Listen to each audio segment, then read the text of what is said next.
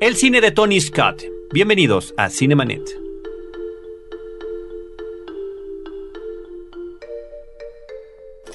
El cine se ve, pero también se escucha. Se vive, se percibe, se comparte. Cinemanet comienza. Carlos del Río y Roberto Ortiz en cabina.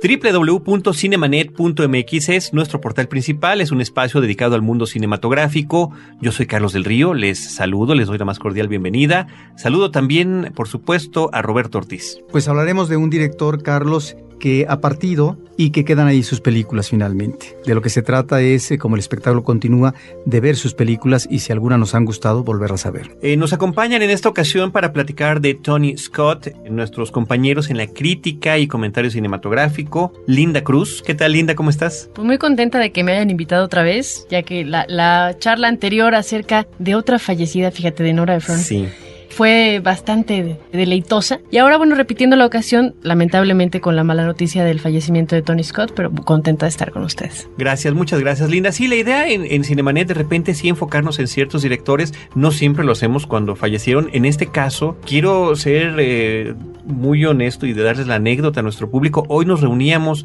Linda Cruz, Jorge Ávila. ¿Cómo estás, Jorge? Muy bien, muchísimas gracias nuevamente por la invitación y bueno, un placer y lástima que estemos reunidos ahora por otro fallecimiento Sí, desafortunadamente. Veníamos a hacer un especial de Tarantino, que era la intención que ya habíamos acordado y agendado, pero eh, estamos grabando este programa apenas unas 24 horas después de la noticia de, la muerte, del suicidio de Tony Scott. Y bueno, sí quisiéramos, además de alguna manera vinculado con Tarantino, porque hay una película, quizá la mejor película de Tony Scott está hecha con un guion de Quentin Tarantino. Ahorita platicaremos de todo eso.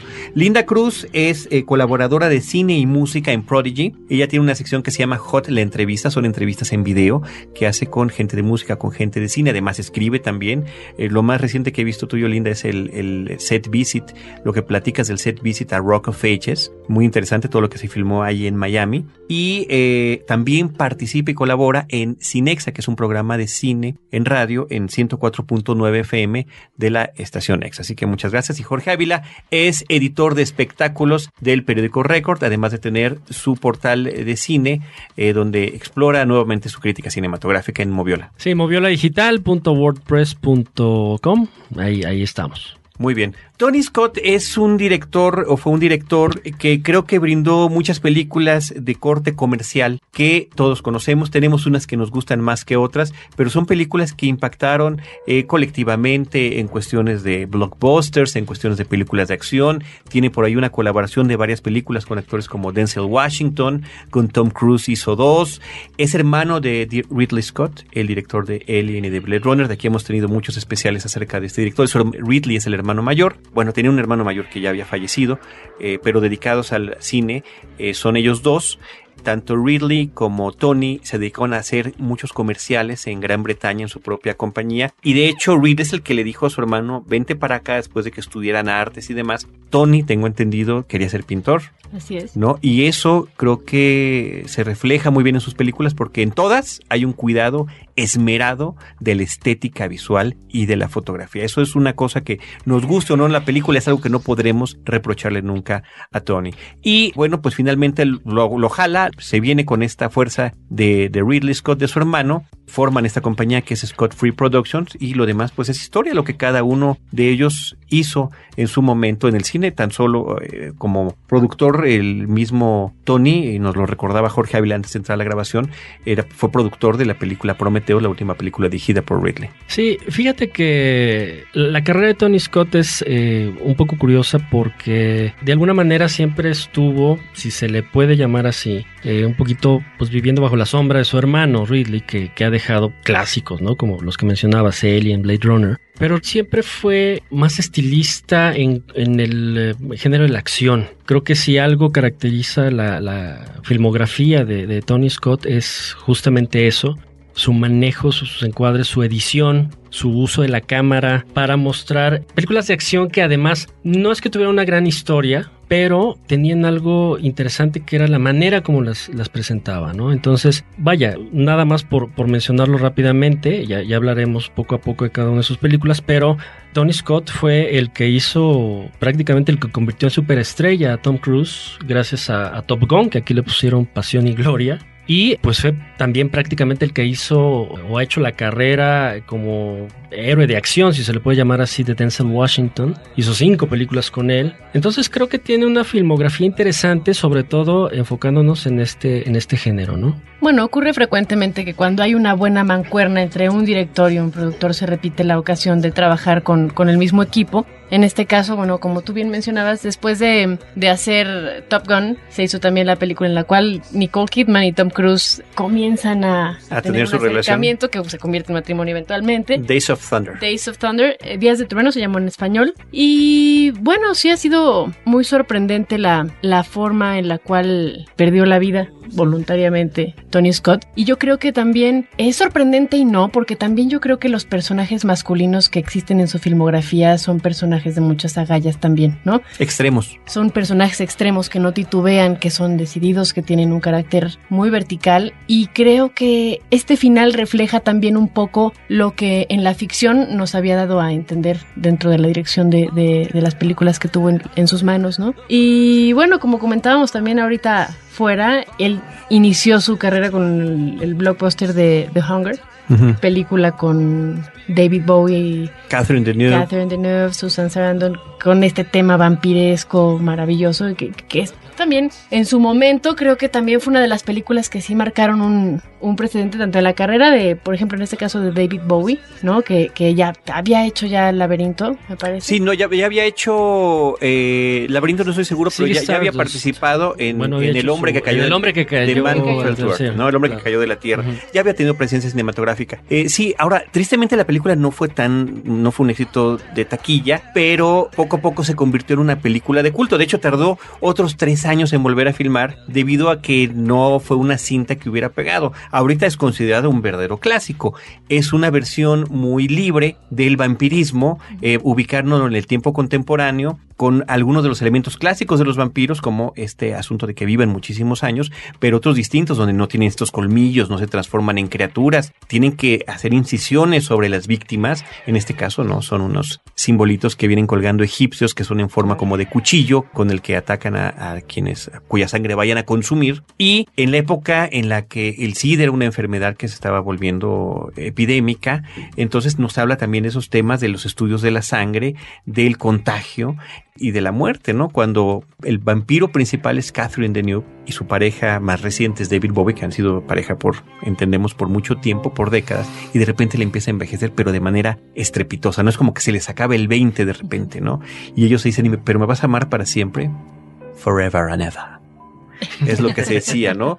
Aunque ya la otra ya estaba buscando una nueva pareja para continuar su vida vampírica, ¿no? La película estéticamente creo que es impecable, utiliza tanto música contemporánea de rock, pop y demás, pero también utiliza música clásica, eh, tiene muchas escenas con ventanas y cortinas que se mueven lentamente, no aves volando en cámara lenta, pero bueno, es parte del estilo que traía, insisto, muy cuidado tanto por sus estudios, su afición por la pintura y por supuesto con los miles, parece que son de comerciales, que los hermanos Scott filmaron en su trayectoria, que ya sabemos que los comerciales se filman con toda una estética muy cuidada. De ahí, insisto, fueron tres años que transcurrieron en que pudiera volver a filmar, pero justamente lo llaman los productores de Top Gun porque habían visto un comercial de un coche, creo que era un Saab, un Saab. contra un jet. Y, y, tenían ellos el guion de, de Top Gun y por cierto, una recomendación para el público, leí unas notas de Empire Magazine, eh, la versión en línea, donde recuperan fragmentos de entrevistas con él de cada película. Entonces, de cada película hay una anécdota de, Tony Scott, está muy bueno. Es Empire Online si lo quieren checar. En el caso de esta, dice que él dijo, claro, yo quiero participar y quiero que sea una película como Apocalipsis. No, no, no, no, no, no. Le dijeron, no, es avioncitos y rock and roll. ¿no? Y además producida por Jerry Bruckheimer, ¿no? Que su... Él fue el que se lo dijo justamente. Es, exacto. Pero mira, a final de cuentas, Top Gun como película es una película regular, esa es la realidad. pero pues marcó a toda una generación. Nos guste o no nos guste, ¿no? Convirtió en superestrella a Tom Cruise con esta pareja que tenía con, con Kelly McGillis, ¿no? Y aparte maneja otra de las cosas que además siempre durante su filmografía eh, Tony Scott ha manejado muy bien es el uso de la música, ¿no? El soundtrack de Top Gun pues es por supuesto uno de los más eh, reconocidos y vendidos de la década de los 80 y vaya, fue tal su impacto en su momento que hasta Luis Miguel lo, lo imitó con el video de la incondicional, no era eh, una copia hacía calca de, de Top Gun en, en, cuadres, en este el estilo visual, entonces vaya, es insisto, es una película regular que tuvo gran éxito. De hecho, creo que es la película más taquillera en la carrera de, de, de, Tony Scott, con cerca de 180 millones de dólares nada más en Estados Unidos, y que marcó una época, eh, insisto, que fue hasta imitada. El anuncio, el anuncio de Pepsi, ¿no? El anuncio Había un anuncio de Pepsi también donde los jets se volteaban como en la película para que se pudiera servir porque se había atorado en la claro. cabina del piloto. Así es, a mí me, me, me, da mucha risa porque me ganaste el comentario sobre, sobre Luis Miguel, que si tenemos nuestra versión mexicana, ¿no? Región 4. Región 4 de, de la película de Top Gun. Y sí, yo creo que es, es un buen ejemplo para, para demostrar cómo de repente la música y el cine van de la mano y, la, y una combinación exacta puede hacer un clásico, ¿no? Como fue en el, caso de, de Top Gun, que coincido contigo, creo que es una película regular. Y es también de llamar la atención como si hay línea de, para contener un director, ¿no? Antes de filmar. Que sí. las expectativas propias del mismo Tony Scott eran muy distintas al resultado. Yo creo que el mismo incluso se debe haber sorprendido por el resultado de la película al, al haberse también. Sí, claro, como resultado tal vez comercial. Claro. Porque en la trayectoria de Tony Scott lo que vemos es finalmente una trayectoria irregular. Es un director que funciona muy bien comercialmente, que precisamente por eso tiene este par de productores magníficos en varias de sus obras, que van a funcionar y que además le van a dar en el clavo en lo que es la demanda y los apetitos de Hollywood con respecto a ciertas temáticas y ciertos actores que quieren eh, promover. De tal manera que allí tenemos esos grandes éxitos como esta película, ¿no? Que catapulta a Tom Cruise y que ahí es donde vemos de esa anterior película como El Ansia, en qué camino se mueve eh, Tony Scott, porque no encontramos, creo, en toda su trayectoria una obra maestra, no encontramos una obra definitiva. Encontramos, creo, buenas películas, algunas uh, mejores que otras, y en el caso de Lancia estamos ante una pretensión estética que finalmente es lograda y que efectivamente posiciona no solamente el tema, sino la presencia del vampiro, como decía Carlos, en el ámbito contemporáneo a partir de ciertos elementos ominosos o que tienen que ver con la enfermedad y que tienen que ver con la muerte, como podría ser el SIDA. Y precisamente por eso esta presencia del vampiro lánguido y también la agonía, la agonía en vida de uno de los personajes. Ahí estamos, yo creo que ante esta parte iniciática por parte de Tony Scott, donde ofrecía muchas expectativas y donde su carrera finalmente no es que vaya a fracasar, sino eh, va a ir tomando vuelco en función de lo que son los intereses de Hollywood y en función también, como en este caso, él tenía una idea, finalmente se convirtió en otra cosa y se convierte en una película que es de lo más exitosa en ese momento y me parece que en el caso de Tony Scott estamos ante un director que a veces lo que requiere es una buena historia o un buen guion, pero también depende los caminos y los vuelcos comerciales eh, que lo llevan a tal o cual parte. Creo que Tony Scott fue un, un, maestro del estilo sobre la sustancia, ¿no? ¿Por qué comento esto? Creo que en el cine, bueno, hay todo tipo de cine y el cine comercial también hay maneras de hacerlo y hacerlo bien. Esto no quiere decir que sean unas grandes películas, como dice Roberto, creo que la, la carrera de Tony Scott fue pues más bien irregular, pero dentro de esa irregularidad los productos que nos daba era, era, vaya, era como, era como hacer una eh, fast food, ¿no? O como una pizza o una hamburguesa, pero eran unas hamburguesas muy ricas, eran unas uh -huh. pizzas uh -huh. bastante bien hechas que a lo mejor no te iban a dejar nada nutritivo. Pero en el momento las gozaste, las disfrutaste, las saboreaste. Y creo que esa es la característica que tiene en términos generales su filmografía. Insisto, por eso creo que era un maestro, valga la, la, la, expresión, del estilo sobre la sustancia, ¿no? Incluso, nada más rápidamente quiero comentarles una anécdota. Hace unos meses, justo cuando era la, la promoción de Prometeo en Londres, tuve la oportunidad de hacer el junket y ahí conocí brevemente a Tony Scott, porque él como productor de la película, llegó donde, a la sala donde estábamos varios periodistas y era un tipo bromista, o sea, por eso también el impacto de, como dice Linda, de, de, de la muerte y las circunstancias de lo que pasó con este, eh, su suicidio de Tony Scott, porque llegó y bromeó con su característica gorrita roja, se sentó y pues, todos nos quedamos, ¿y qué hace aquí Tony, no? Y dijo algo así como, ah, perdón, yo no soy el Scott que están este, eh, esperando y no sé qué tal. Se quedó todavía un rato, llegó su hermano Ridley y tal. Ya cuando se fue Tony, Ridley comentó que sí, efectivamente ellos dos son muy diferentes, que siempre lo fueron desde, desde niños, ¿no? Pero que eso los complementa justo en su, en su compañía productora, pero que además visual y estéticamente, estilísticamente, Tony era superior a él. Y estamos hablando de un tipo que creó mundos en Alien y en Blade Runner y, y le dio ese reconocimiento a su hermano, ¿no? De que le aprendió muchas cosas en cuanto a la manera de, de fotografiar las películas, ¿no? Yo creo que esta afición por la pintura se ve perfectamente reflejada, aunque también creo, no, no he tenido el gusto de ver toda la filmografía, me faltan un par de películas de, de Tony Scott. Pero por lo que he visto, no, no consideraría yo, no sé si están de acuerdo conmigo, que sea un, un cine de autor. O sea, no hay una, una característica principal en, en, su filmografía o alguna algún estilo que esté perfectamente reconocible. Es decir, es impecable en su manufactura, es muy buen director, es creo que la visión estética de sus películas también hay que reconocer que es brillante. Sin embargo, no creo que esté definido de esa forma de que veas una película de, de, Tony Scott y digas, claro, la dirigió Tony Scott, como sucede en el caso de Tarantino o en el caso de Woody Allen, como lo comentábamos también anteriormente. O de su hermano. O, ¿no? o de su hermano incluso, de Ridley Scott, que creo que tiene mucho más sello como director, aunque quizás tenga mucho mayores cualidades artísticas que su hermano. Ahora, yo creo que esto también puede dar pie a abrir un, un debate entre lo que se considera arte y lo que se considera entretenimiento que yo creo que son dos cosas muy distintas y es algo que permea, voy a tomar el ejemplo de la música porque bueno, pues como saben estoy también metida en ese, en ese campo, hay una, hay una diferencia abismal entre ser un artista y entre ser un, un, un entertainer, en, entre entretener a la gente. Yo creo que hay películas que entretienen y que sí requieren una, una gran cantidad de conocimiento y de cultura y de arte, pero son finalmente hay películas como Top Gun, como Hombre en Llamas, que sí son más para entretener, ¿no? Es contar una historia, una buena narrativa en manos de un buen director que, volviendo a, a lo que comentábamos hace rato, una buena combinación de ambas cosas tiene que dar forzosamente un buen resultado. Sí, no encontramos lo que tú dices, eh, un universo personal.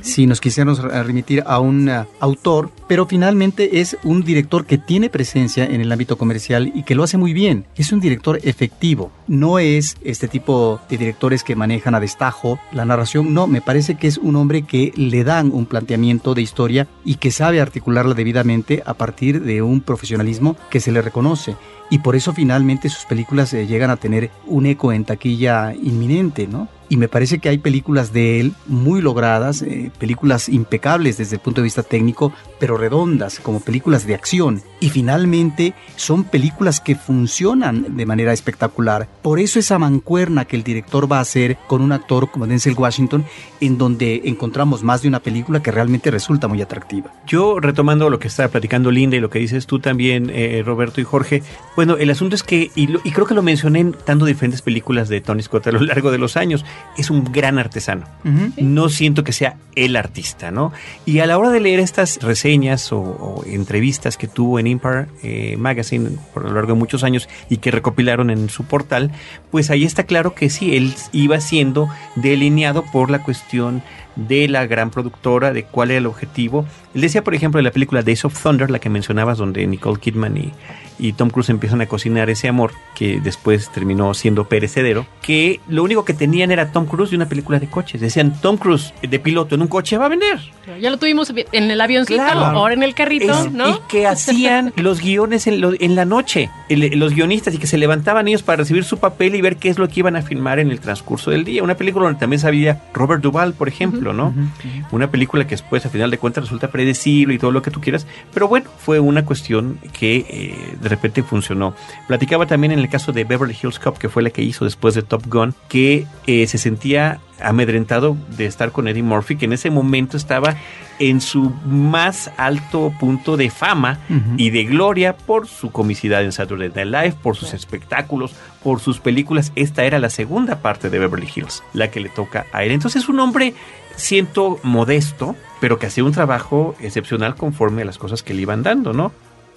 Está después la película que filmó en México, la primera de las que filmó en México, que es eh, La Revancha, Revenge, donde Kevin Costner, Madeline Stowe y Anthony Quinn como un gran eh, mafioso eh, mexicano están involucrados en un triángulo amoroso, ¿no? Creo que es una película así también desigual y demás, pero efectivamente nos quedamos con ese preciosismo con el que reflejó tierras mexicanas. Pero hay escenas interesantes. Esta idea del trío amoroso, esta idea del amigo, que se va a quedar con la mujer del mafioso, me parece que es interesante. Creo que un eh, algo que se reflejó mucho en su en su filmografía era justamente sus finales y ahí es donde creo que se refleja perfecto el, la influencia del estudio. O sea, yo también estoy de acuerdo, creo que Scott era un muy buen artesano, director de encargo, que a veces se les, se les llama, porque por ejemplo en este de, la revancha, como dice Roberto, tiene cosas bastante interesantes. Creo que el, el, eh, género del thriller, Tony Scott lo maneja bastante, lo, manejaba bastante bien. El thriller policíaco. Exactamente, lo manejaba bastante bien y la película iba bien. El problema con la mayoría de sus películas eran los finales, ¿no? Justamente porque ahí es como lo que pasa siempre la presión de los estudios, ¿no? No, no, pues ¿cómo vas a poner esta cosa si lo que va a vender es esto? Entonces, bueno, ok, voy a poner esto que me están pidiendo, bien hecho, eso sí, muy bien hecho, pero de repente tenía como esos flashazos de que, de que quería mostrar su propia voz, ¿no? Después viene True Romance, que aquí en México le pusieron la fuga. Yo creo que en esa película sí nos podemos detener un poquito más por diferentes razones. Una de ellas es que el guion es de Quentin Tarantino.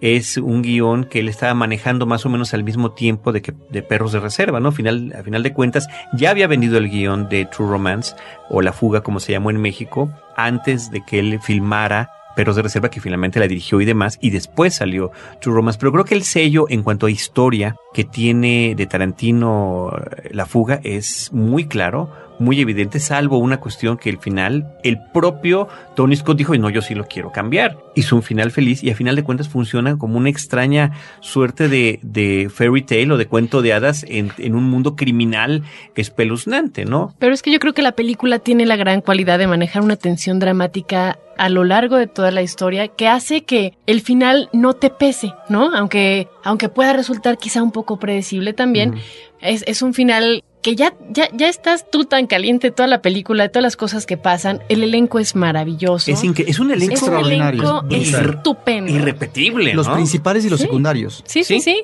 Eh, curiosamente a mí Christian Slater, pues yo no, vaya, es una, era un actor como bastante mediano, ¿no? No era, y pues que yo recuerdo no ha vuelto a hacer nada así. No, esta es su mejor película, No. sin duda. Y, yo creo que de Patricia chavito. Arquette también. Eh, esa- y estamos hablando de 1993. Digo, Ujú. tampoco es, ha habido bastante tiempo para que puedan hacer algo, algo de ese nivel, ¿no? Pero bueno, Christopher Walken, Dennis Hopper, Patricia Arquette, Gary Oldman. Gary Oldman. Brad Pitt. Brad Pitt que, que hace un papel maravilloso, chiquito, pero, pero bastante memorable. James Gandolfini, James ¿no? Quien llegara a ser después eh, soprano, Soprano. el gran menor. soprano. Ujú. Sí, tiene un papel pequeño. No, es una película increíble que, que, que tiene este asunto que Linda comenta. Nos va llevando a situaciones límite donde no sabemos exactamente qué va a pasar y son finales inesperados porque es como una serie como de viñetas, ¿no? Sí, sí. Es como que cada personaje, cada uno de estos actores grandes que mencionamos como Dennis Hopper, por ejemplo, Dennis Hopper y Christopher Walken, que son esas personalidades tan peculiares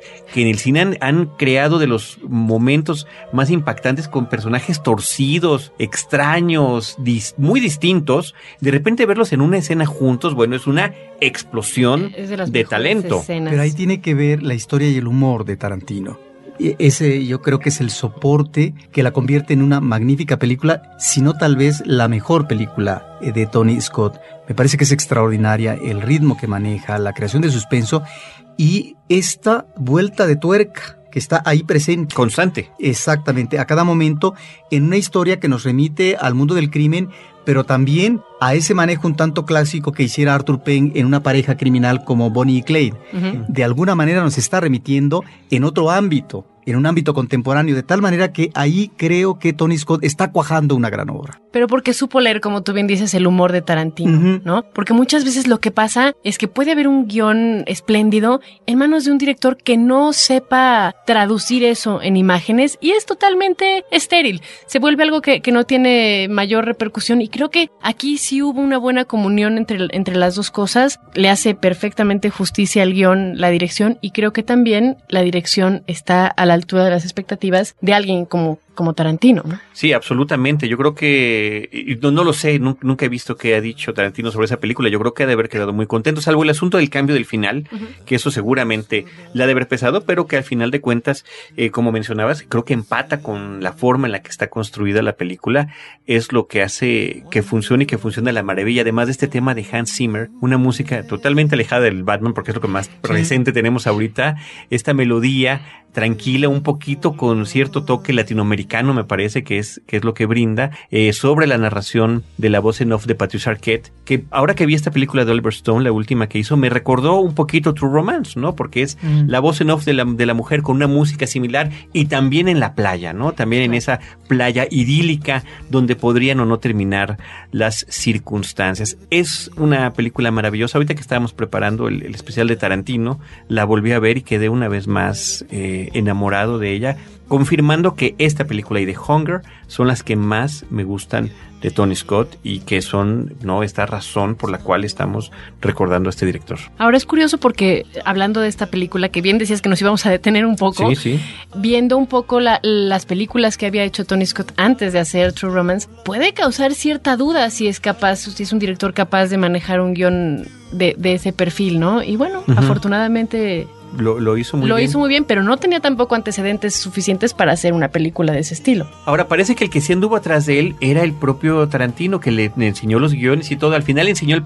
guion de Perros de Reserva y este. Eh, Porque lo iba a dirigir Tony Scott. sí, le, dijo, le dijo, sí, voy a dirigir primero esta. No, no, nada más una. la otra la voy a dirigir yo.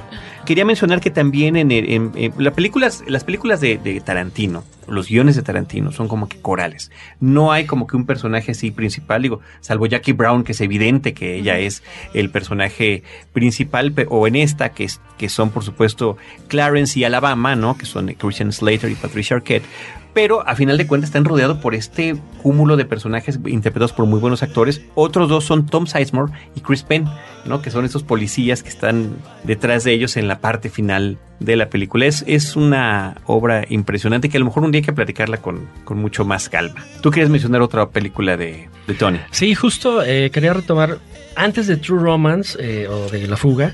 Ah, fue antes, tienes razón, me la salté. me, emocioné. sí. Es una película que se me hace bastante interesante y también creo que de las mejor logradas de, él, que se llama El último Boy Scout. En esta película, por primera vez, eh, muestra a un Bruce Willis que no es el típico héroe de Duro de Matar, o el Bruce Willis de la serie televisiva de Luz de Luna, ¿no? Que era muy divertido y tal. No, aquí es uno de los primeros riesgos que toma también Bruce Willis eh, en su carrera actoral muestra un pues a un ex policía, pero totalmente pues derrumbado, ¿no? Es oscuro, es eh, vaya, es, un tipo, es una persona a la que la vida se le hizo pedazos y pues ahora sí que está adelante porque está vivo y tiene que, ver y buscar y encontrar maneras de, darle y encontrarle un sentido a su vida, ¿no? Aquí eh, en el último Boy Scout, la manera como trabaja Scott a los personajes, porque eh, Willis a final de cuentas pues tiene que proteger, descubrir un complot de, un, eh, de algo que iba a pasar sobre todo en un partido de fútbol americano a mí lo que más me llamó la atención, insisto, de esta película es la manera como te muestra un personaje, el de Bruce Willis, pues derrotado, destruido y cosa que en su momento, bueno, yo cuando la vi pues no era como muy común, ¿no? Además tenía esta imagen de Willis, el, el superhéroe que rescataba a todo el mundo, ¿no? Y que ahora sí que al, Bruce Willis duro de matar. Pero que a fin de cuentas es una versión extrema del mismo duro de matar, digo, de hecho es eh, Joe Silver, es uno de los mismos productores, son los que llaman, en este caso, el encargo a Tony para que hagan esta película y sí, es diferente, pero, es como, en la línea. es como John McClane, el de duro de matar, pero, pero, ya más perturbado. Es un poco el antihéroe, pero ya en la decadencia más absoluta, ¿no? Lo cual tampoco es de, gran mérito. ¿no? Porque finalmente yo creo que, Bruce Willis pues, le apostaron a la, a la taquilla al personaje, es un personaje totalmente estereotipado, lo estamos viendo ahora de nuevo en los indestructibles. indestructibles, ¿no? Dos. Dos. sí. Pero es interesante la óptica de, de la decadencia ¿no? De, del antihéroe. Pero bueno, creo que es una película bien lograda, pero tampoco me parece a mí tan memorable en ese sentido, ¿no? Se siente una película por encargo, una película para permanencia voluntaria, palomera. Sí, y es, y es que justo volvemos al, al, punto, ¿no? A mí sí me gusta. No, no, mira, a mí también. no sé si sea no digo que no, pero creo que es como para pasar un domingo con palomitas. Es menor, es menor que las otras que hemos mencionado, pero creo que sí tiene algún mérito. Eh, dijo, por ejemplo, meter a Halle Berry como, no, es su primer papel, pero es uno de sus primeros papeles, como un stripper, novia de un jugador en decadencia de fútbol, que era interpretado por uno de los hermanos Wayans. Me parece que tiene también algo que agradecerle a ese señor y poder combinar también dentro de la historia que tiene que ver con el guion que hizo otra persona, el asunto de la corrupción entre la política y lo que tiene que ver los dueños de los equipos de fútbol americano, ¿no? Porque al final de cuentas ahí es donde estaba el asunto. ¿Y por qué era este hombre derrotado, el último Boy Scout? Porque finalmente su vida estaba en decadencia porque había querido hacer el bien en algún momento como guardaespaldas de un político, ¿no? Contemporánea la historia, ¿verdad? En nuestro país en estos momentos. cualquier, cualquier semejanza es pura coincidencia. Sí. No, volvemos al punto de lo que decía Linda. Es quizás sí una película de encargo, pero bien hecha. Sí. ¿No? A final de cuentas, esa era, si hay una característica, como hablamos al principio del programa, que pudiera achacársele a Tony Scott, es que hacía, lo voy a decir así, películas palomeras, sin gran sustancia, eso sí, muy bien filmadas, ¿no? Bien hechas.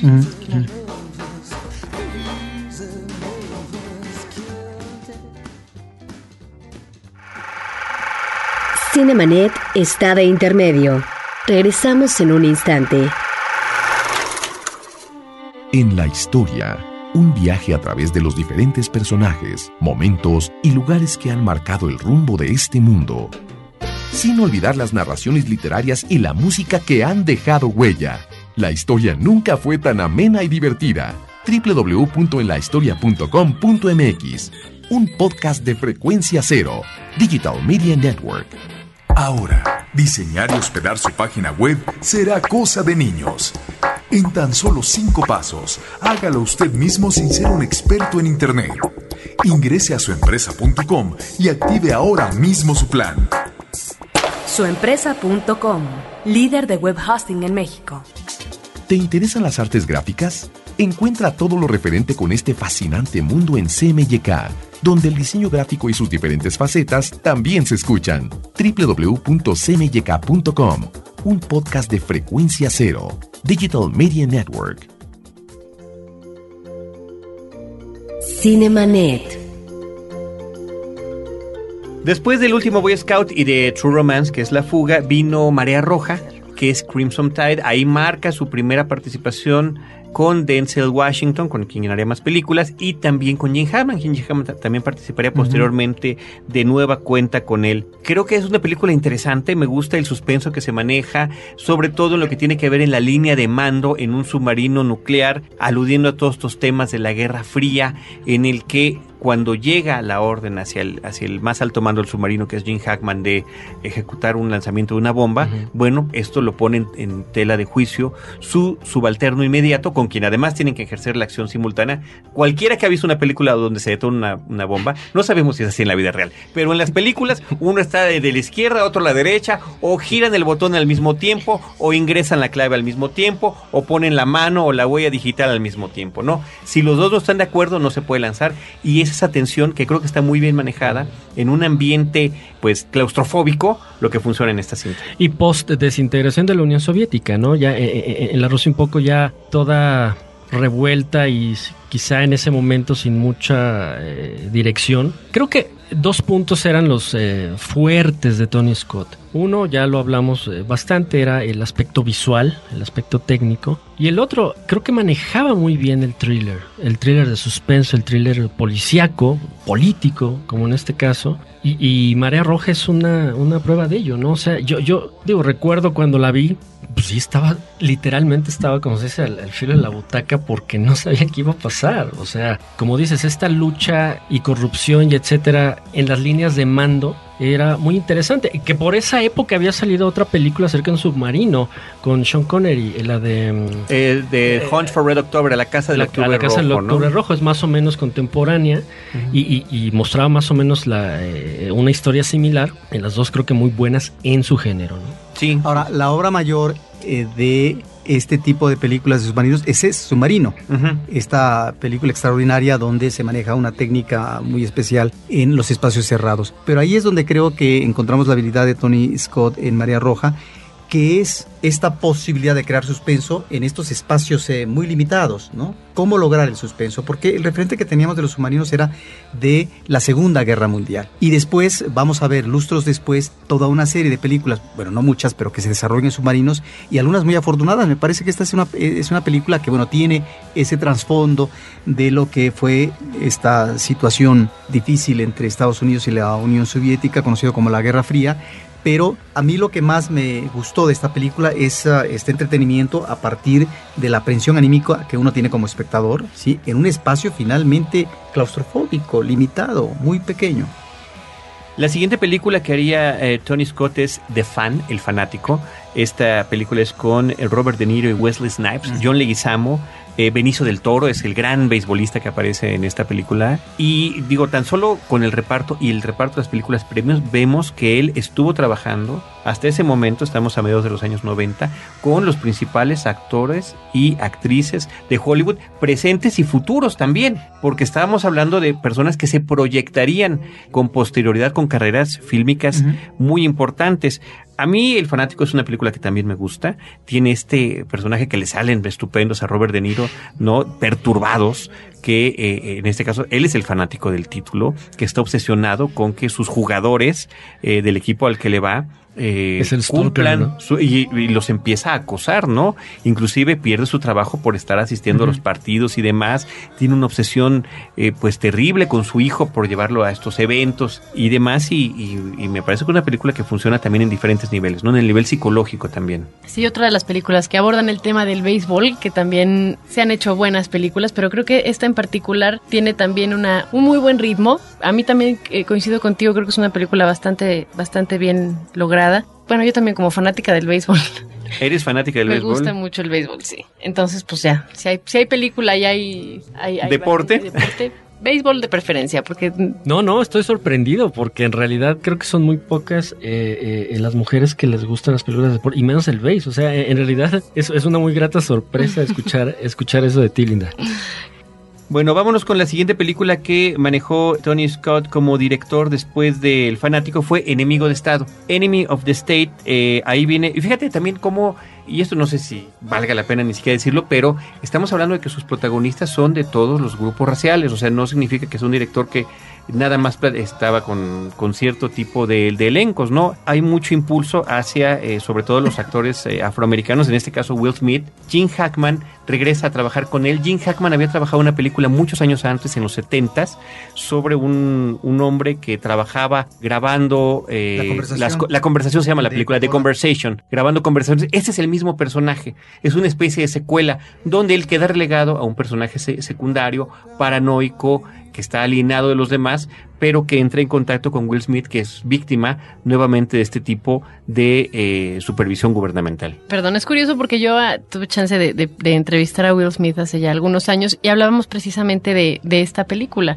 Que en algún momento él, él me comentaba que él no se consideraba una persona talentosa en lo absoluto, ¿no? Sino, yo le decía, bueno, ¿cómo no te vas a considerar una persona talentosa? Igual cantas, bailas, produces, actúas, ¿no? Y respecto a esta película, él eh, comentaba que sí podía apostar que era de las personas que más trabajaban al momento de, de- de formar parte de alguna producción. Que no sabía si era talentoso o no, pero que de que él trabajaba más que nadie y que era súper clavado, sí, Ajá. que eso sí. Entonces, creo que también esta película lo separa un poco, venía también de hacer recientemente El Príncipe del Rap y, y ayudó a romper un poco el estereotipo de este actor afroamericano de comedia, del chiste gratuito. O de que estaba salvando al mundo, ¿no? Eh, exactamente, o de, o de Redentor. De la independencia, ¿no? Pero como ya la anterior película y esta nos están mostrando ciertos rasgos psicológicos interesantes de los personajes y que logran eh, cierta presencia. ¿no? Sí, además aquí este de Enemy of the State, creo que es un enemigo público. Enemigo público. También manejaba una temática interesante. La película es de 1998 y, y- y manejaba ya toda esta paranoia actual del, de- del sentirse vigilado y acosado por satélites, medios de comunicación, ahora, bueno, hasta las redes sociales y tal. Y, en su momento era muy interesante, ¿no? Ver cómo, eh, de- desarrollaba todo este, este ambiente, lo que decía Roberto hace rato, que también puede ser una característica del cine de Scott, crear esta tensión o esta paranoia o este nerviosismo en el espectador a raíz de ya sea de espacios cerrados o de una o dos situaciones tecnológicas porque también las, las mostraba mucho en sus películas entonces creo que ya poquito a poco, pues, insisto, se van asomando por ahí. Pero eso que estás mencionando es muy interesante porque es el elemento de la tecnología que presenta una película. Normalmente lo observamos en la ciencia ficción, pero en este caso estamos ante películas policíacas normalmente. Esto que era espectacular en esa película, ¿no? Y que uno se preguntaba hasta qué punto esto puede ser cierto en lo que es la manipulación de la tecnología por parte del imperio. Hasta qué punto realmente puede desarrollar esta manera de controlar en el visionaje a un agente y dónde está ubicada geográficamente. Y este mismo elemento que son las sorpresas que nos va dando el cine a partir del uso de la tecnología es lo que también, de acuerdo al tema, vamos a ver más adelante en Tony Scott con Deja Vu, ¿sí? ¿sí? Que es esta pantalla extraordinaria que nos está remitiendo a un mundo desconocido, pero que solamente lo puede dar la tecnología. Y se suma esta película también a esta ola de cintas que había sobre la gran teoría de la conspiración, ¿no? Como The Net, por ejemplo, donde finalmente un ciudadano común era víctima de toda una conspiración. robo de identidad. ese tipo de cosas eh, por parte del gobierno. En la película que sigue cronológicamente después sería Spy Game o Juego de Espías, que es como se llamó en México. Es una película que, mira, reúne a Robert Redford y a Brad Pitt, que siempre se decía que Brad Pitt era el Robert Redford contemporáneo, que porque había muy mucho parecido físico, por su tipo de trayectoria y demás, y al final de cuentas cuando los ves juntos es bueno, no se parecen tanto. Pero, y además no salen en pantalla juntos más que por espacios muy breves, porque eh, justamente es un operativo de campo el personaje de Brad Pitt, y desde las oficinas de la CIA, el veterano, a través, haciendo uso de toda su experiencia y de su malicia inclusive también, hace lo imposible, aunque le cueste la carrera, sus ahorros y posiblemente su vida por poder salvar a su amigo. Yo lo que más recuerdo de la, película es que tiene un score sensacional, eh, música trepidante, moderna, movida, que, te mantiene también al borde del asiento, pero que creo que no fue lo que esperábamos todos en, en poder tener juntos a estos dos actores en pantalla, ¿no? Sí, insisto, Scott daba de repente pinceladas, ¿no? De, de, de querer decir algo. En este caso, eh, con Juego de Espías, eh, aparte, bueno, de reunir, como, como bien lo mencionaste, a dos eh, actores icónicos para sus respectivas generaciones, pues manejaba todo este asunto del espionaje, pero no era la parte digamos, James Bondesca del espionaje, era la parte totalmente oculta, la parte más visceral quizá de, lo que se trata el espionaje a nivel mundial. La operativa, ¿no? La, operativa. La, que posiblemente sea la que más se acerca. Digamos que la más realista, ¿no? Y entonces ahí es donde Scott para esto se pintaba solo. O sea, quizá el argumento, la historia era sencilla, pero de alguna manera siempre lograba explotar, ya sea a nivel estilístico o explotando también el, el, apil eh, de, sus actores, eh, lograba hacerlas interesantes. Creo, creo, creo que esa es la, otra de las características del cine de Scott, ¿no? Que, hacía de, de historias quizá muy sosas a lo mejor, o trilladas. O trilladas, algo interesante de ver y algo, y algo que el espectador estaba pues todo el tiempo en pantalla viendo a ver qué iba a pasar. Insisto, los finales a lo mejor eran muy, muy clichés, ¿no? Muy genéricos, pero eh, de que te tenía atento durante la mayor parte del, tiempo, lo hacía, ¿no? De Juego de Espías eh, pasarían tres años hasta el 2004 cuando exhibe una película filmada en México en una gran parte que es Man on Fire, Hombre en Llamas, es eh, Denzel Washington, eh, Christopher Walken y una gran, bueno, Dakota Fanning es un personaje crucial en la película, creo que de sus mejores actuaciones.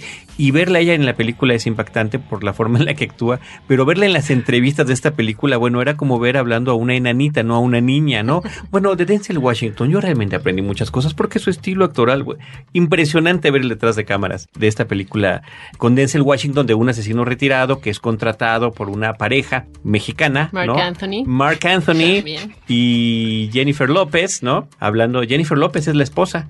Eh, son, son supuestamente los papás de, de, Dakota y la niña es secuestrada y él tiene que buscarla. A mí es una película que sí está padre en algunas cosas, pero lo que no te puedes creer es que este un afroamericano esté paseándose por México, pasando casi desapercibido y pudiéndose meter en ambientes intrincados, complejos, peligrosos y que salga airoso, ¿no? Como meterse por las vizcaínas y, salir en, en, Arquímedes, ¿no?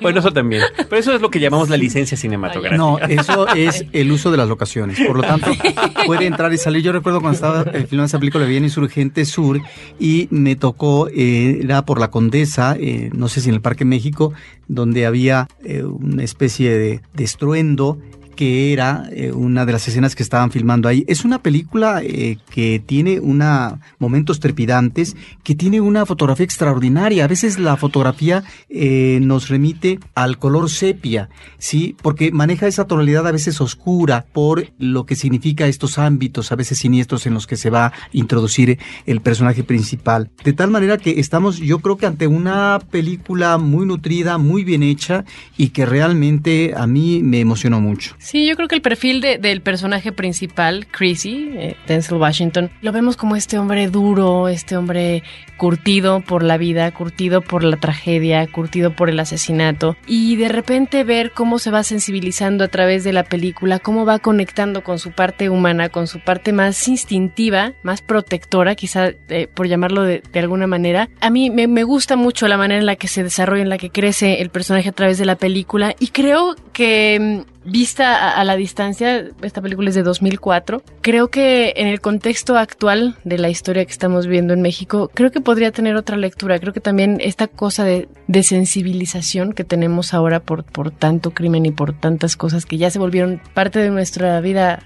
cotidiana, creo que esta sería una buena manera como para volver a, analizar detalladamente, sin fines ni antropológicos ni, sociológicos, pero a mí me gustaría volver a ver esta película en este contexto de a, varios años de distancia, en la cual pues sí te plantea una realidad en un 2004 que ya nos alcanzó. Sí, pero sucede frecuentemente con el cine más comercial hollywoodense, porque finalmente los guiones tienen su miga. Y ahí me parece esta película está introduciendo este elemento de la inseguridad y de la violencia que eh, va a vivir este país eh, próximamente. Como a veces son películas eh, del extranjero, en este caso producciones hollywoodenses, la que nos muestran antes que los directores mexicanos, ¿no?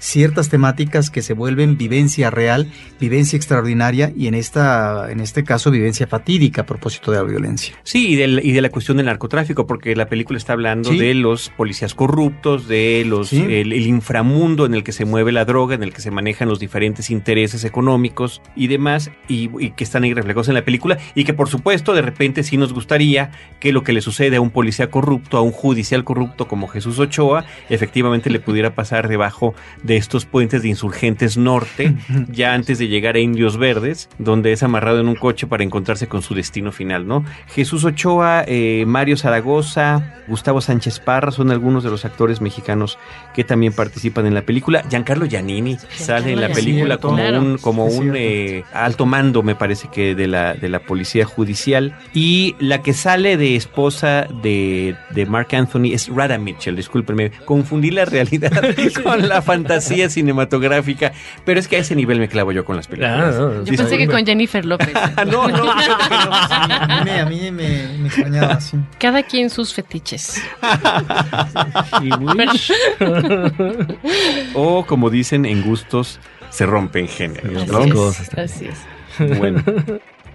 Pues después de la película Man on Fire sería Domino, una película con Kira Knightley, la que dirigiría Tony Scott. Sí, fíjate que Domino, yo creo que de las películas de, la, de los 2000 para acá de Tony Scott es creo que la menos lograda. En los 90 él era como el amo y señor de la acción allá en Hollywood. Sin embargo, tiene sus cosas interesantes. La película, como bien dices, está protagonizada por Kira Knightley. Ella interpreta, está basada en, eh, la vida de una mujer que se llamó Domino Harvey, que ella era eh, hija de un eh, escritor y un actor británico, Lawrence Harvey, pero ella se convierte en cazarrecompensas en Los Ángeles. Entonces, la vida de esta mujer, la, la sui generis vida de esta mujer, que a pesar de que traía un pues un eh, eh, background pues más acercado a las artes o otro tipo de cosas se convierte en una pues pues en eso en una asesina sueldo en una casa recompensas le daba un toque interesante la película visualmente es, es interesante, insisto, no es lo mejor de Tony Scott. Siempre ver a una mujer atractiva dando patadas y agarrando y empuñando una pistola y disparando, pues por lo menos para el sexo masculino creo que es interesante. Pero a final de cuentas creo que se quedó muy, creo que no, eh, el guion no le dio como para más, eh, para meterse en, la psique de esta mujer y encontrar un, pues justificaciones para, para lo que se dedicó, ¿no? Que fue ser cazarrecompensas. Entonces, creo que en ese sentido es, es la menos lograda de, Tony Scott en los últimos años. La película es de 2005. Como dato curioso, eh, bueno, Domino Harvey, la real, falleció un poco antes de, de, estreno de la película. estreno de la película. ya nunca la pudo ver este, terminada. Pero bueno, y aparece por ahí otra vez Mickey Rourke, quien ya este, había salido también en, en Hombre en Llamas, en el anterior también tenía una, una breve participación. Y bueno, no, no, no hay mucho más que hablar de la película porque, insisto, no se quedó muy por encima. Esa sí es la que siento que es como de las películas más de encargo que hizo, ¿no? Después vendría para el 2006 la película de Vu, de vuelta una vez más con eh, Denzel Washington. Eh, Jim Caviezel en esta película también aparece. Y esta película, bueno, es interesante por la cuestión del manejo, hace rato lo mencionaba Roberto, de el viaje en el tiempo, que empieza primero como un estudio de poder eh, ver a través de una pantalla lo que había sucedido en el pasado, a poder llegar a ese pasado y ver la posibilidad de si se puede cambiar o no el destino, que son esos planteamientos que hay prácticamente en cualquier película que maneje el viaje temporal. Sí, una película que fue eh, filmada también después del huracán Katrina, que también ayudó a dejar una derrama económica, me parece, ahí para apoyar a los, a los damnificados. Con la presencia también de, de Val Kilmer, si no me equivoco también. Sí, sí, sí, aparece en esta película, sí. Hace, hace alguna una aparición. Y pues bueno, a mí también fue una película que me gustó. La verdad, no recuerdo puntualmente ninguna escena que comentar. A mí es una película que me gustó eh, desde el inicio. Este manejo pausado, esta visión paradisiaca y apacible de lo que son los turistas que van ingresando a un barco de vapor, una cosa así, y de repente la sorpresa, de repente el estruendo. Me parece que ahí la película comienza y comienza muy bien. Ahí estamos ante uno de los grandes arranques en eh, el cine de, de este director, de Tony Scott. Es lamentablemente una película que tenía, creo yo, todos los ingredientes para haber sido formidable, ¿sí? Pero es aquí la concesión comercial, el tributo que tienes que eh, dar a la taquilla para que la taquilla te resulte, ese final eh, me parece un tanto chabacano, ¿sí? Pudo haberse disfrazado mejor y a lo mejor pudimos haber tenido, pero pudiera no existe, un gran final. Realmente tenía esto, esta idea de el viaje al pasado y hurgar hasta lo más recóndito, hasta lo más íntimo, que por otra parte nos lleva, a partir de la visión del personaje, a lo que es esta ubicación y reconocimiento en la intimidad del espacio del personaje femenino, a lo que pudieran ser los apetitos eh, de la sensualidad y eróticos. Me parece que ahí estamos, si no ante elementos propiamente perturbadores, sí muy sugerentes del erotismo en esta visita, no solamente como visita real, sino visita a través de la mirada en la pantalla. Creo que tenemos algunas imágenes eh, muy interesantes y algunos manejos de la acción que están muy bien conducidos.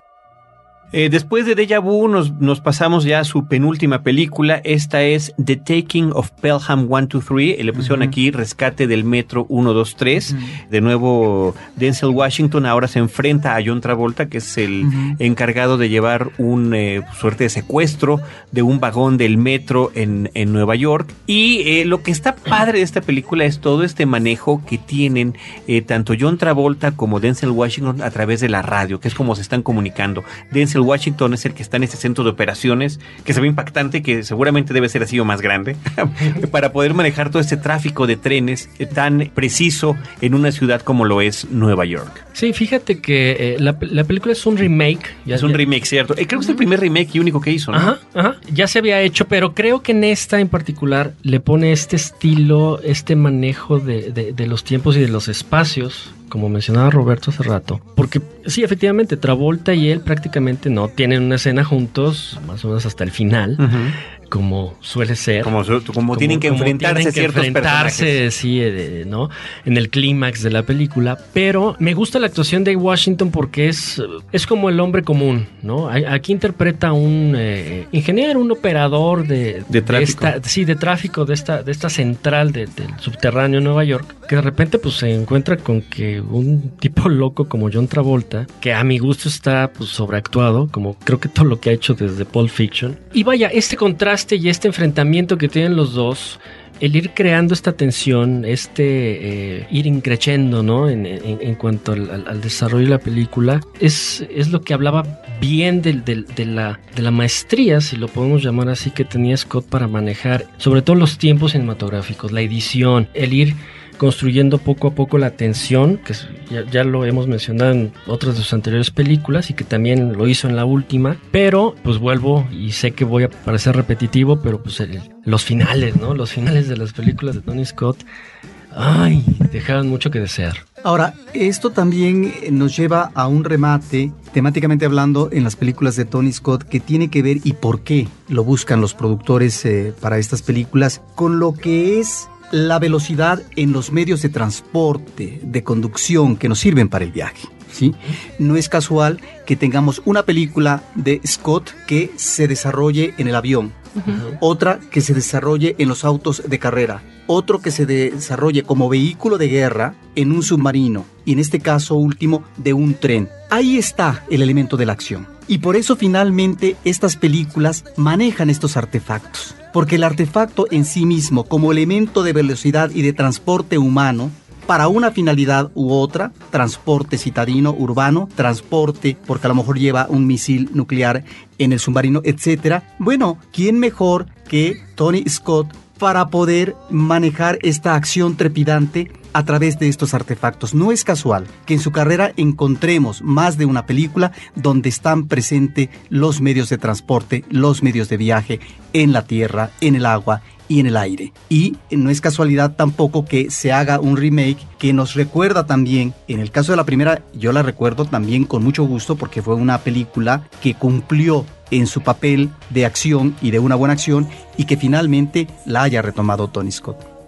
Bueno, y la última película que filmó eh, fue de hace dos años, del 2010, fue Volver a jugar con trenecitos. Eso se decía que sus, dos, sus dos películas eh, más recientes eran de trenes, a final de cuentas son las últimas que nos deja, que es Unstoppable Imparable, se llamó en México, con Denzel Washington y Chris Pine, el que interpretó al Capitán Kirk en la nueva versión de Star Trek, y continuará interpretándolo al menos por la siguiente película, y que parece que Roberto ya la resumió. Es justamente este el evento de la velocidad, es este tren desbocado en el que estos dos hombres tienen que encontrar la manera de detener, frenar o disminuir la velocidad para evitar la gran catástrofe, porque, ¿no? Porque justo ese es el elemento, ¿no? El, la imposibilidad física que tiene uno o el miedo que tiene uno de que algo que va muy rápido, como un avión, un tren o lo que sea, se salga de control y no reflejaba este, este miedo a que las cosas salieran de control, ¿no? E incluso hacía él la analogía con, su, con la edición de sus películas, tomando este elemento de la velocidad, era lo que ponía, lo que se reflejaba en la edición de, la, misma. ¿Por qué lo digo? Porque eh, así como un, tren arrancaba y, y, todo iba pues más o menos bien, así eran sus películas y de repente había un detonante que la acción la llevaba a niveles trepidantes, pero al mismo tiempo con la preocupación de los personajes principales, en este caso de, Denzel Washington y de Chris Pine, porque los dos intentan detener a este tren que se queda sin control, de cómo tratar de retomar justamente es el control. Entonces era, Scott en este sentido ponía muchas analogías de, lo, de lo, que significaba para uno eh, esta pérdida del control ¿no? de, de, las cosas. Aunque al final la resolución fuera más pues, tradicional o convencional, ahora sí que eh, todo el viaje que te aventaste en la película pues era bastante disfrutable, ¿no? Y cómo en esta película el reconocimiento del otro, me parece que ahí estamos ante dos personajes que al principio no necesariamente tienen que embonar, eh, no hay propiamente a lo mejor empatía, pero que por la circunstancia extrema que se está generando y a partir también de estos elementos biográficos inmediatos que se sabe de ellos, es que finalmente hay un reconocimiento de uno al otro. Eso eh, me parece que está bien trabajado en la película. Sí, bien, aunque es un cliché, ¿no? Es un cliché. Una convencionalidad de Hollywood Es de la pareja dispareja, ¿no? La pareja dispareja, pero que finalmente está eh, manejado con efectividad. Sí, joven, viejo, blanco, negro, Sí. el que el trabajador de toda su vida y el que entró por las palancas, ¿no? Del, Exacto. del sindicato o alguna cuestión así Que tenía que ver en la película. Pero bueno, Pues sí, así como tú mencionabas, Roberto, que los medios de transporte y la velocidad han sido también un paralelo en- en- para definir la, la filmografía de, de Tony Scott. Yo creo que también los personajes masculinos, él no tiene una película en el cual haya un personaje femenino Salvo el ansia. que es, es- bueno, pero ese es El del... la- Domino, quizá. ¿Domino también? Bueno, yo, yo no vi Domino. Pero en, en su mayor parte son personajes masculinos y son personajes que tienen antecedentes o criminales o asesinos o la mayor parte de ella, ¿no? como dicen los gringos, tienen su, su esqueleto en el closet, ¿no? Sí. Creo que eh, Denzel Washington también creo que está estacionado un poco en, en ese tipo de personajes, lo cual a mí ya me, me resulta cansado, aunque pues se entiende que haya una buena mancuerna con el, con el director. Pero mm, yo creo que también podríamos sumar esa, característica al cine de Tony Scott. Pues ahí está una serie de películas, eh, todos ellos largometrajes que estuvieron en pantallas comerciales en todo el mundo. Estuvo con este grupo de actores importantes, siguen siendo importantes la mayoría de ellos. Me da mucho gusto ver cómo fuimos en este recorrido descubriendo, ah, cierto, no nada más estos protagónicos grandes, sino cómo de repente quienes tuvieron algún papel pequeño, tal vez repiten otro pequeño o tal vez en la siguiente película ya aparecen como protagónicos. Me parece que esto también eh, de alguna manera, si le queremos dar alguna interpretación, habla bien de la forma en el que él se llevaba con los actores con los que estaba trabajando y justamente cuando hay un buen equipo, bueno, uno continúa adelante en este trayecto. Insisto, la noticia sí nos impactó mucho, de hecho cambiamos el tema de este programa justamente por eso. Y bueno, hay muchos cuestionamientos acerca de, del suicidio. Yo creo que la for- la- las formas también hablan mucho de la persona, ¿no? El, haber, el haberse lanzado a las aguas turbias para ser encontrado por un cuerpo policíaco y no precisamente por su familia, ¿no? Habla también de que hay una cierta consideración con la gente que lo rodeaba. Dejó supuestamente algunas cartas a sus seres queridos que yo me imagino se irán revelando en los próximos días. Pero bueno, lo que nos deja es una, una herencia cinematográfica entretenida y digna de ser recordada. ¿Película favorita? De Tony Scott. mm, Lo piensas mucho. Buena pregunta. A mí el último Boy Scout. Yo creo que los tres podemos decir la nuestra a la, a la una, a las dos, a las tres. La fuga. Tú- la fuga. Si yo iba a decir Romance ya iba a quedar mal, pero sí, la fuga. Sí. La Y meto en un segundo sitio a la- de- el ansia. De veras que esta versión distinta de vampiros me parece sensacional. Ay, sobre todo con esta abundancia de vampiros lánguidos y de insoportables que ya me tienen a mí en lo personal hasta el choco. Ahora, Sí. ahí en esa película, Scott retoma a esta actriz que habíamos visto eh, de joven, hermosísima, co- como Catherine Deneuve, ya en un plan maduro. Pero y aún muy bien hermosísima, aprovechada. ¿eh? Aún, hermo- Hermosísima, aún hermosísima. muy bien aprovechada. Aún Sí. hermosísima. Pues bueno, son muchas las, las emociones y los recuerdos y la cinefilia que nos deja este director. Qué bueno que hubo la oportunidad para hacerle esta especie de, de recuerdo y de homenaje en Cinemanet. Y gracias a nuestros queridos invitados por, por aceptar. Ya estaban aquí por otra razón, qué bueno que pudimos hacer este cambio. Creo que quedamos comprometidos para tener nuestro especial de Tarantino, que además no saben cómo nos lo han solicitado nuestros amigos cinéfilos. Creo que lo debemos, pero bueno, eh, era importante pues eh, hacer este justo recuento fílmico de Tony Scott. Querido Jorge Ávila, muchas gracias. No, al contrario, muchísimas gracias y bueno, ya listos para la próxima. Excelente. Linda Cruz, muchas gracias por haber venido. No, hombre, gracias a ustedes, gracias a la gente que descarga este podcast también, que nos hace el honor de, de escucharnos. Y bueno, aquí, aquí seguiremos puestos para la próxima.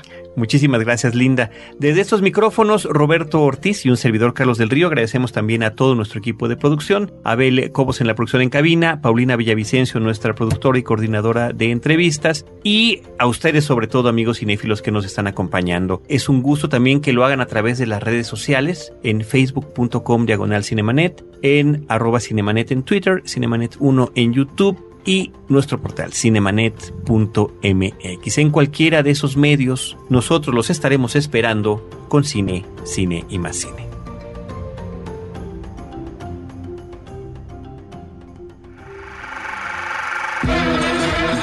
Cinemanet termina por hoy. Más cine en Cinemanet. Frecuencia Cero, Digital Media Network, www.frecuenciacero.com.mx. Pioneros del podcast en México.